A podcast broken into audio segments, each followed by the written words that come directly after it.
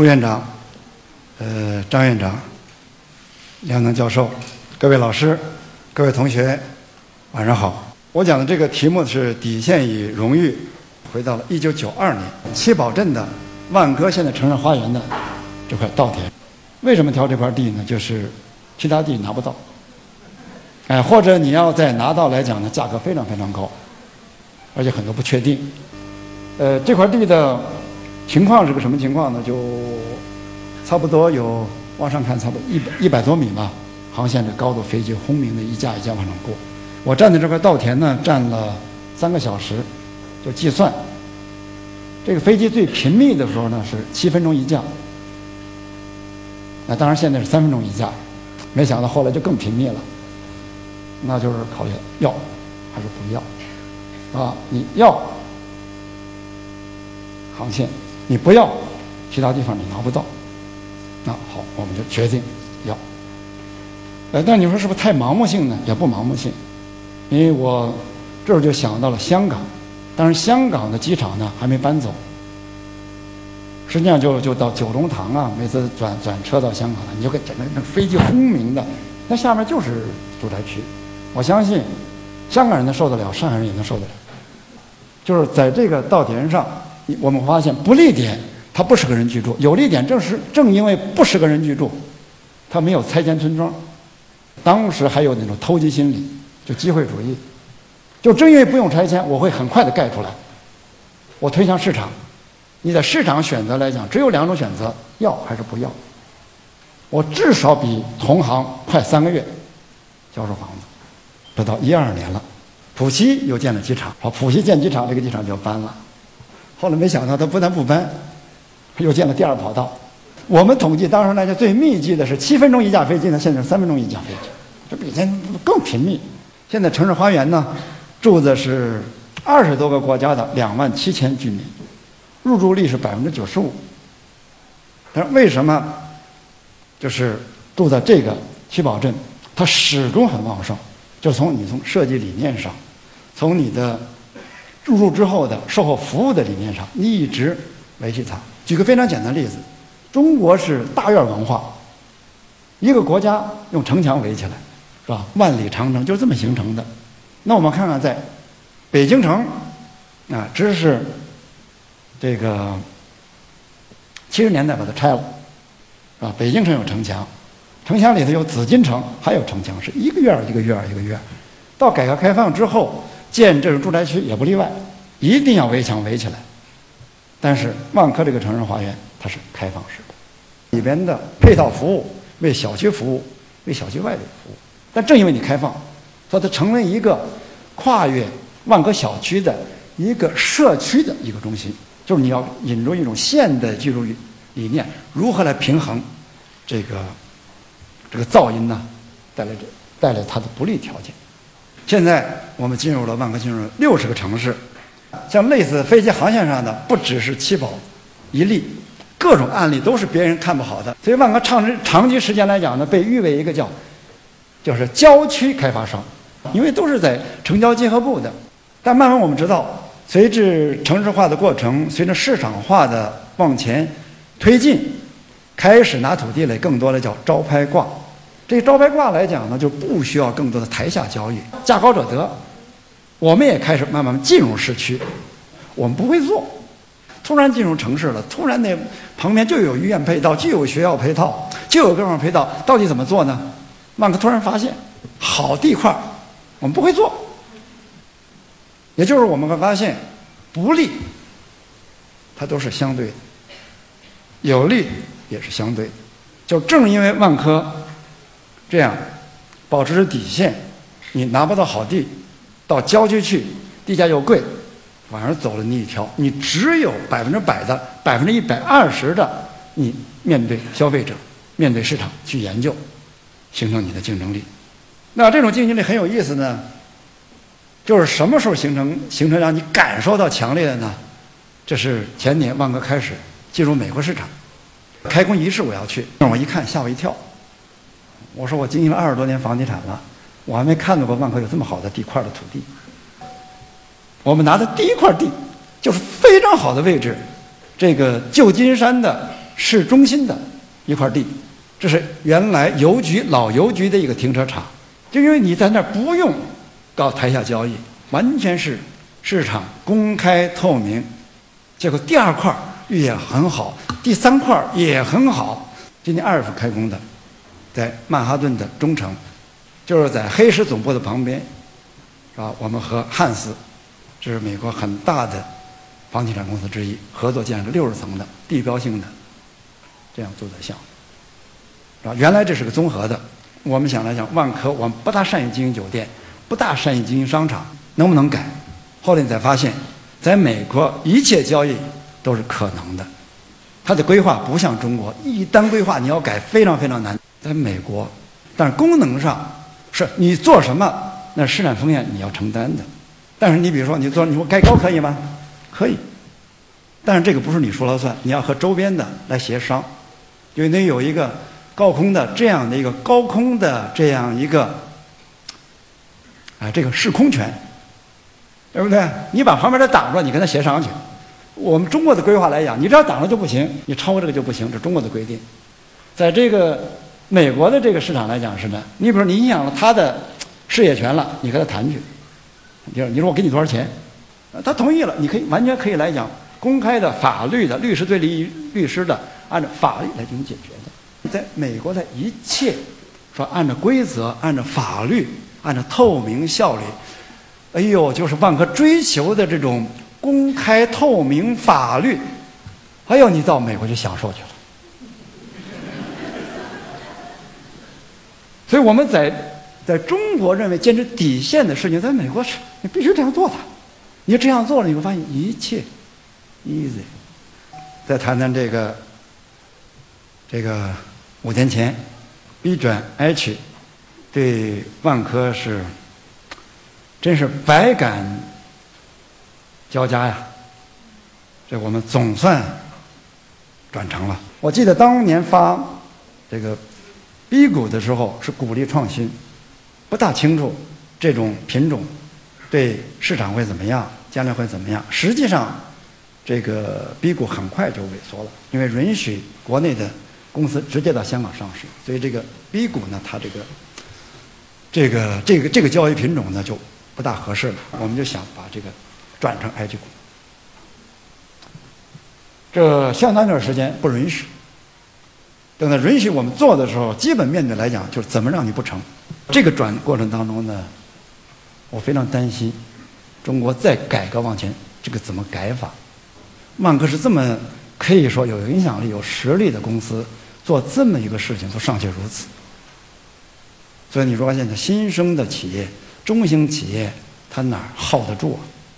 当天我们是三家公司上市，万科是 B 转 H，两个是就是新上市，因为市场不好，是吧？万科就是我那一声锣响，那天万科股价呢上升百分之八，其他两家呢都跌破发行价。到第二天，还是万科股价继续上升。为什么呢？体会，就是因为你坚持符合国际惯例的标准的一套做法在做。这时候你真正的在最困难的时候，你来这样做的时候，你会发现，国际的投资者是挺你的，是看好你。那这里就有个问题了，是吧？这个这个就是说，那你底线是是，你怎么来确定这个？这个这个底线呢？我想，所谓的底线就是一些忌讳，你不要去做，啊，这个我们这是最低的你，你不要去做。再一个呢，就维系社会正常运行的最低道德保障，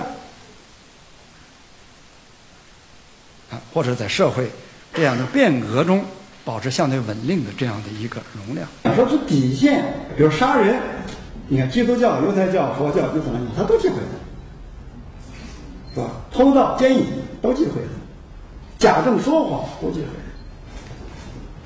但是我们看看啊，在中国现在，把车撞倒了，干脆再反过来再免，再再免一下，我担心还不死，再免一下，这已经破了这个杀人的这个机会。第二个，咱们来讲就是荣誉，万科是。我们去年是一千七百亿，在去年年初、去年年底制定万科的计划的时候呢，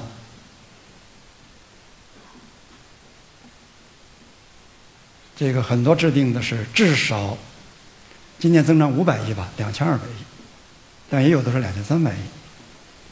那我的意见呢是两千亿，但很快呢就是两家公司，一家公司提出两千四百亿，另外一家公司两千五百亿。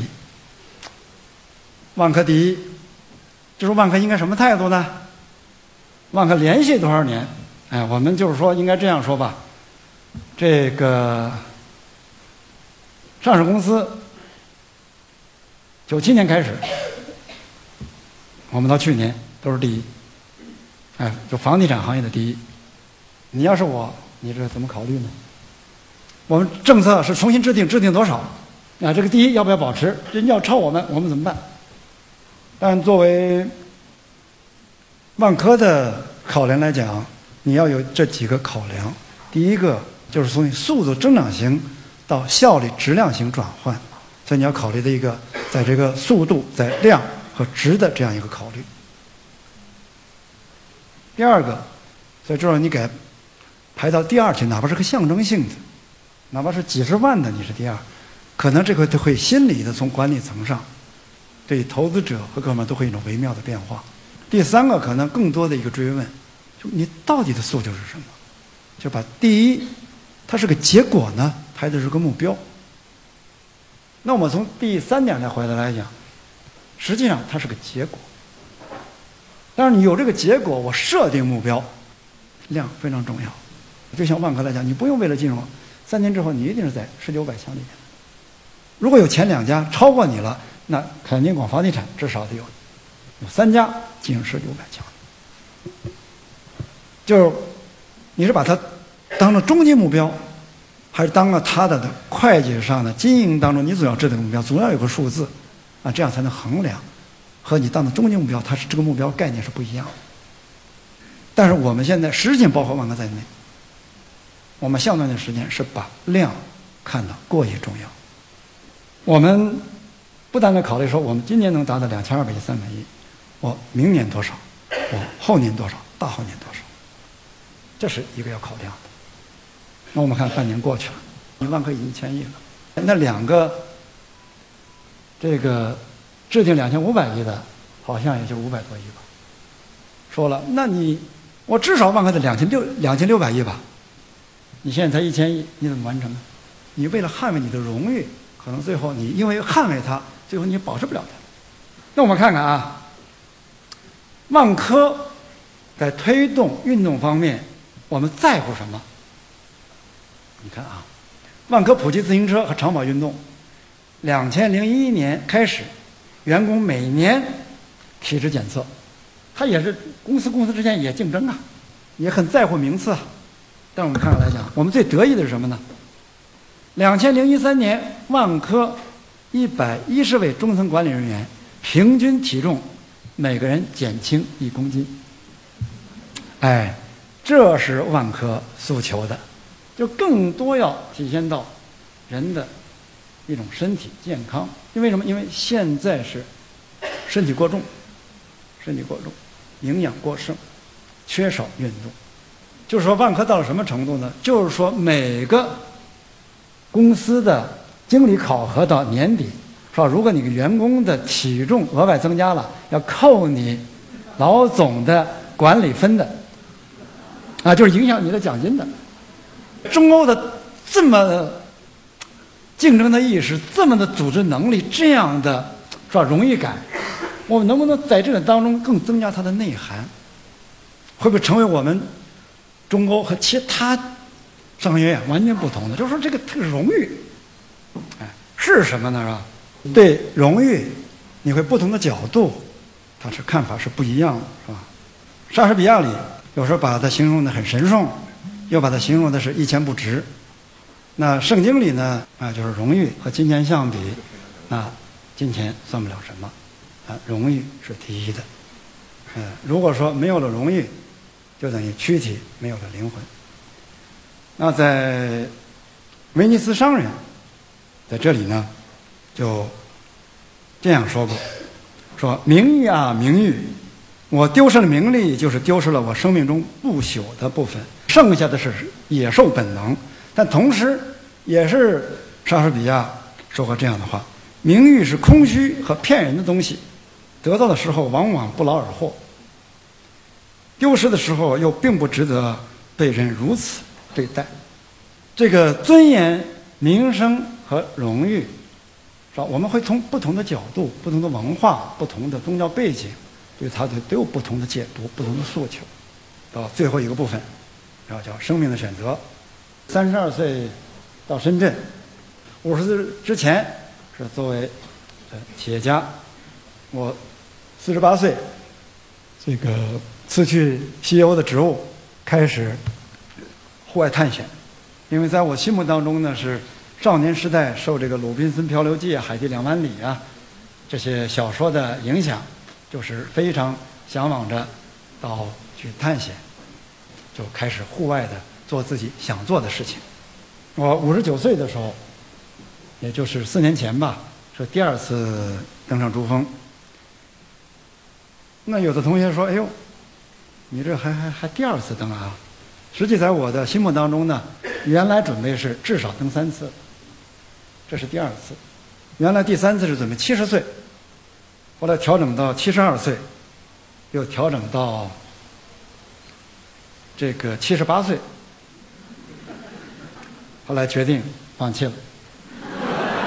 为什么呢？就是旁边这个三浦雄一郎，因为他这个。我原来准备七十岁第三次登的时候，他七十一岁上去了，啊，因为我就是冲着这个人类最大年纪登顶珠峰的，所以我就调整了七十二岁。所以刚才有的时候你说第一第一啊，不争第一是假的。后来他七十七又上去一次，我就调调成了七十八，结果他八十岁，他去年又上去了。我想算了吧，你得出两个结论。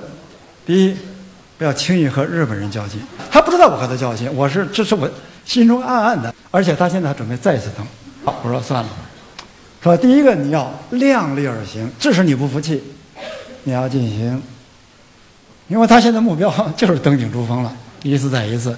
我目标啊还不止这个，就是人生当中呢要有目标，而这目标呢要不断的修正。人家高了你跟着高，人家高了你还再跟着高。哎，你有的时候退，哎，这个决定比进的决定还要难。那我喜欢的运动就不止这个登山了，像这个帆船呐，这个皮划艇啊，是吧？滑翔机啊，滑翔伞呢。我这个飞滑翔伞的记录，我还有一个中国技术保持者呢。我是两千年创造的盘高滑翔记录，是六千一百米。这十四年过去了，没人破，因为在我之前的中国的飞滑翔伞的记录呢是四千七百米，他创造的记录地点呢是在河南的这个辉县，我们这辉县的太行山呢，那个地方的气候、地势、气流非常适合创造攀高记录，所以那个最高的攀高记录是四千七百米，它的飞行高度、起飞高度是一千一百米。我那飞行的创造的记录是六千一百米，但我的起飞高度呢是四千五百米。同学说：“哦，难怪你你的这个，你你起飞你站在巨人肩膀上的起飞啊，你起飞高度高啊，人家一千一百米，你四千五百米，难怪你破纪录，对不对？”那我就告诉同学们，不容易的，为什么呢？拉萨你们知道多高吗？拉萨三千七、三千八。是吧到那儿，你就得头疼，得一个礼拜不舒服，缓过来你也该离开了。飞伞的是不爬雪山的，爬雪山的是不飞伞的。就像我这样两栖，既飞伞又爬雪山的。我一说，同学们笑了，是吧？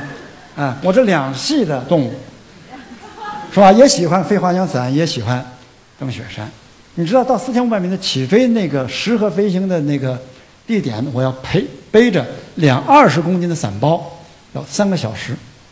您想想，这飞伞运动员到拉萨三千七就趴下了，走这样这样没有这个正规的山路，这背着两二十公斤的伞包背上去起飞，他根本做不到的。那我能做到？你说我是登雪山的，所以创造这个记录就是你不起飞，你只要起飞，你一定要创造记录。而且这个记录不是你怎么想要盘最高创造记录，而是你起飞了之后迅速就感到不对，非常强烈的气球给你往上顶，这是非常危险的。这速度再快，人就昏迷过去了，迅速失氧就昏迷过去了。这飞滑翔伞训练是这样训练，怎么逃生呢？